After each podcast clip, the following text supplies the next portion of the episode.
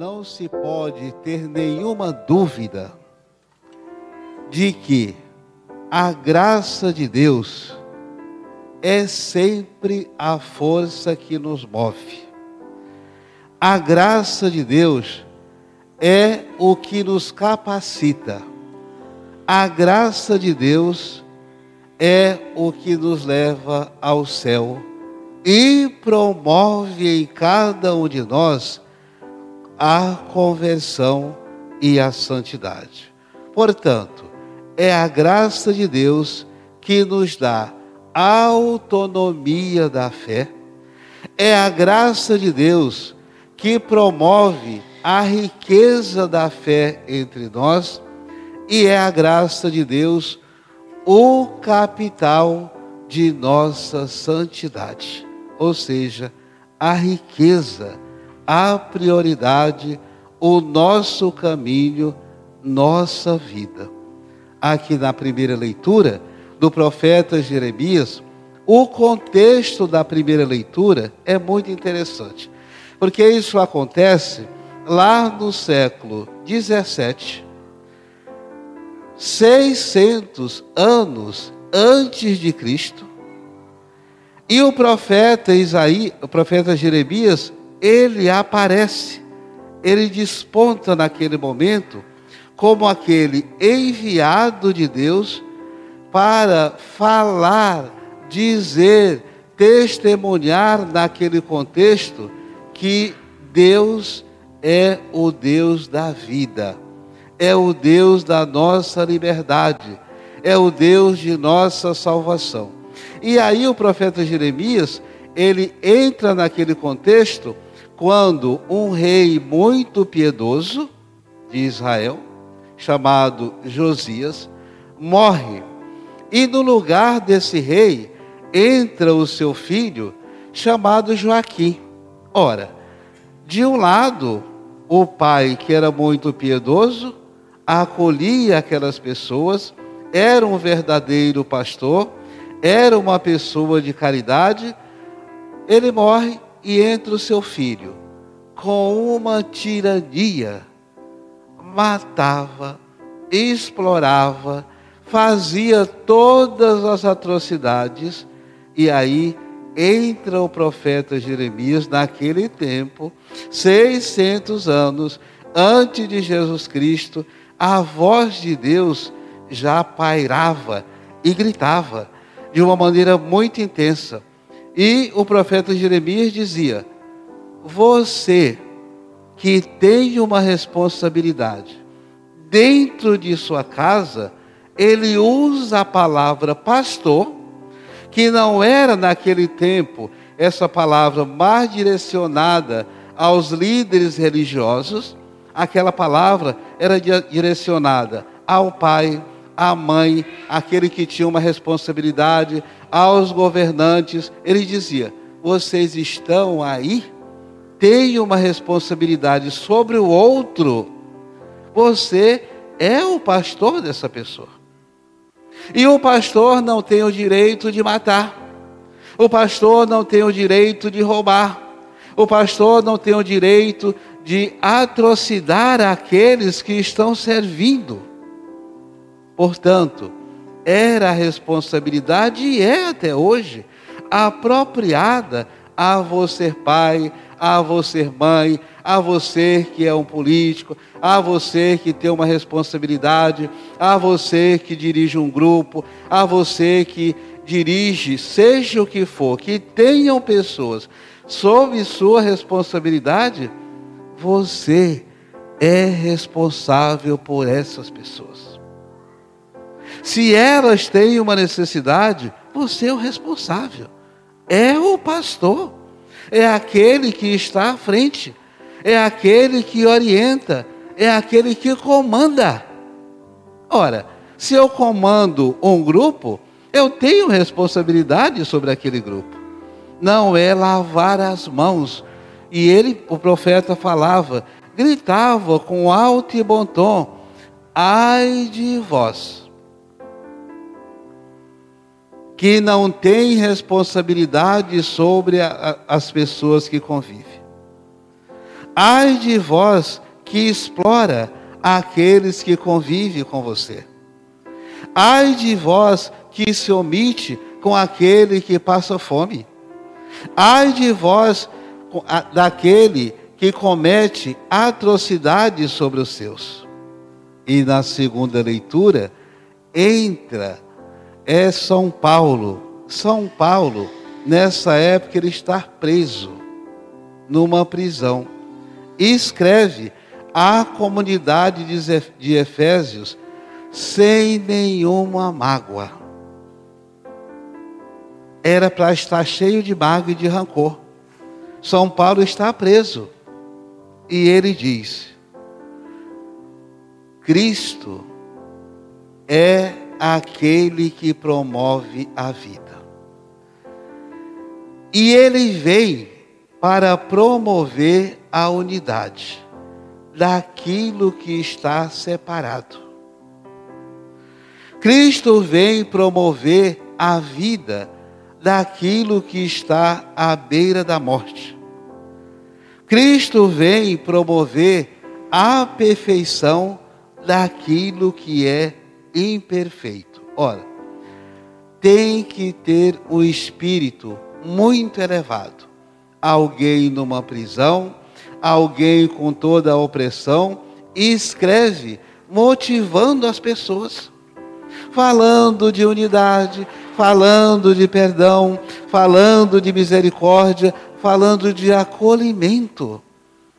E nós, enquanto cristãos, enquanto católico que somos, nós precisamos elevar nossos sentimentos, elevar nossas percepções, porque aquilo que está ao nosso redor não é aquilo que é perfeito às vezes. E se eu tenho uma dificuldade hoje, eu tenho que esperar no dia de amanhã, que com certeza será melhor, será mais perfeito. Eu e você, na fé, na santidade, na caminhada de perfeição, que buscamos essa perfeição, temos que olhar e ver em Jesus esta fonte de unidade, esta fonte de perfeição, essa fonte de comunhão. E São Paulo sabia muito bem disso. O evangelho de hoje é uma continuidade do evangelho do domingo passado. Lembram que Jesus, no domingo passado, enviava os seus doze discípulos para a missão, hoje Jesus recebe esses discípulos, acolhe esses discípulos cansados do trabalho, exaustos da missão, e ele diz: Venha, vamos para outro lugar, vamos descansar um pouco. Havia tanta gente que eles nem conseguiam comer, diz o Evangelho. Mas eles se enganaram, porque as pessoas percebendo que Jesus estava ali, saindo de, pra, para outro lugar, antes que Jesus e seus discípulos chegassem lá, o povo já estava lá. E o que, que Jesus faz? Acolhe não manda embora. São aqueles, meus irmãos, que batem em nossas portas. E às vezes nós mandamos embora. Às vezes nós pedimos para voltar em outro momento. Quem precisa de um acolhimento, precisa para hoje, não é para amanhã. E aí Jesus acolhe essas pessoas, manda sentar essas pessoas com plena compaixão e com plena misericórdia. E eu digo a você, aplicando esse gesto de Jesus em nosso meio, em nossa comunidade, posso dizer com você, Senhor, compadece-te também, como o Senhor compadeceu-se daquele povo. as pessoas que consomem uma cultura de morte. Compadece daqueles que consomem uma cultura do consumismo. Compadece-se daqueles que consomem uma formação que não tem um sentido de plenitude, de valores permanentes. E como a mídia faz descer em, nossas, em nossa boca algo que não tem nenhum sentido para a gente, para nós. Como a mídia faz com que a gente consuma algo que não é permanente. Como a mídia consegue fazer com que a gente consuma algo que somente é transitório, sem nenhum valor permanente. Isso mata as pessoas. Isso consome as pessoas. Isso é desvalorizar as pessoas. Compadece-te, Jesus, das mães e pais de famílias que curvados, cansados, sob o peso da vida, quase não conseguem orientar os seus filhos em um mundo mergulhado na mentira, mergulhado nos equívocos, mergulhado nos prazeres, mergulhado no imediatismo. Isso é uma erva daninha para todos nós. Não somente para a juventude, mas principalmente para elas que estão é, se educando, formando, é, criando esses valores que vão nortear a vida inteira. E se eu construo a minha casa sob a areia, nós vamos cair amanhã. Quando vier a primeira tempestade, a primeira dificuldade, a casa cai, porque foi construída sobre a areia, não na rocha, não na fé, não na verdade, mas em um amontoado de mentiras. E vocês sabem muito bem, a mentira, a inverdade, a injustiça, ela não persiste talvez por um tempo, mas depois cai tudo, desaba tudo, e nós ficamos a ver navios. Quando construímos a nossa vida, nossos valores em valores transitórios. Compadece-te, Senhor, como compadeceste daquele povo, das vítimas da Covid deixando pais, mães e filhos órfãos. Enquanto alguns se apropriam daquilo que deveria ter, ser dirigido a essa pandemia, que é terrível. Enquanto tantas pessoas morrem, outros se enriquecem. Onde nós vamos chegar? Enquanto tantos estão de luto, outros estão passeando de navio ou andando de avião. Enquanto tantos morrem, outros fazem festas com o dinheiro da morte. Isso é duro. Eu acho que a gente tem que criar essa cultura de denunciar, não aceitar não se conformar com a inverdade, com a injustiça, com o roubo, com o assassinato. Isso devasta uma sociedade. Compadece-te, Jesus, dos seus discípulos. Todos nós, como orientava a primeira leitura.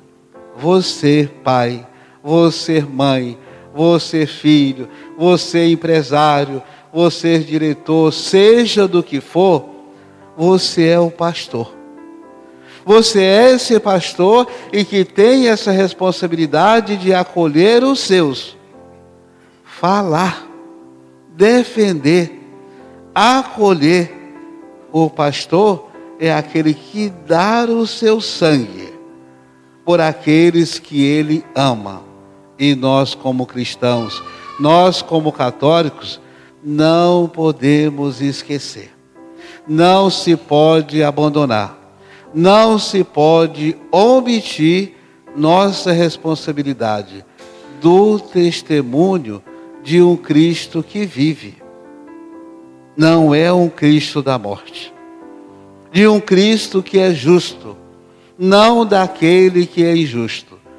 De um Cristo que está para dar vida plena e não a morte, como a gente percebe muito claramente nesse contexto atual. Que o Senhor, bom pastor, nós, como pastores de nossas casas, nós, como pastores do nosso trabalho, possamos acolher, orientar e dar esse testemunho dizendo a nós mesmos: uma nova vida é possível. Uma nova sociedade é possível. Uma nova cultura de vida e não de morte é possível. E eu, você, cada um de nós somos responsáveis. Não ser cúmplice do erro não ser cúmplice do pecado. E como a gente se omite? O jeitinho brasileiro. Não, para esse eu não faço, mas para esse eu vou fazer uma concessão, uma negociação. Não se negocia a fé, não se negocia a conversão e nem tampouco se deve negociar nossa santidade. Deus não é moeda de troca. Nossa conversão não é moeda de troca. Nós temos que procurar, de todas as formas, sermos justos. Dar a César, ao pecado, o que é do pecador. E dá ao justo e ao santo o que é do santo. É difícil? É, mas é o único caminho. Ou a gente escolhe a verdade, ou vamos procurar viver essa verdade, ou vamos viver, optar, escolher viver na mentira. Ou vamos para um lado, ou vamos para o outro. Não se fica em cima do muro. E vocês sabem muito bem. Se eu tenho um pecado, eu tenho que procurar superar o meu pecado. E não dizer, não, eu fiz isso, um pecadinho assim. Não existe um pecadinho. Existe o pecado. E eu tenho que fazer o enfrentamento desse pecado, superar esse pecado, para que eu e você possa fazer a experiência de viver sem esse pecado. Esse é o caminho da mudança, é o caminho da transição, é o caminho da perfeição, ou seja, o caminho da conversão. Portanto, todos nós, com nossa responsabilidade, pastores, seja lá do que for, ou de quem for, vamos optar pela verdade, pela justiça. A mentira sempre leva ao caos. A mentira não nos leva a lugar algum. A verdade, por mais dura que seja, por mais impactante que seja, diga às vezes fica com a cara assim meio desajustado para dizer a verdade, tanto para a gente quanto para o outro, e às vezes dói. Mas ela liberta. Quando a gente diz a verdade, faz uma boa confissão, diz para o seu irmão a verdade, a vida se torna mais suave. E os, fardos, e os nossos fardos bem mais leve. Diz Jesus: O meu fardo é suave. Quem vive na fé faz e vive um processo de leveza espiritual. E essa leveza espiritual é uma conquista da fala verdadeira, é uma conquista da, da superação da omissão, é uma conquista da verdade. E você, eu, cada um de nós somos esses instrumentos dessa verdade que promove uma vida nova. Assim seja.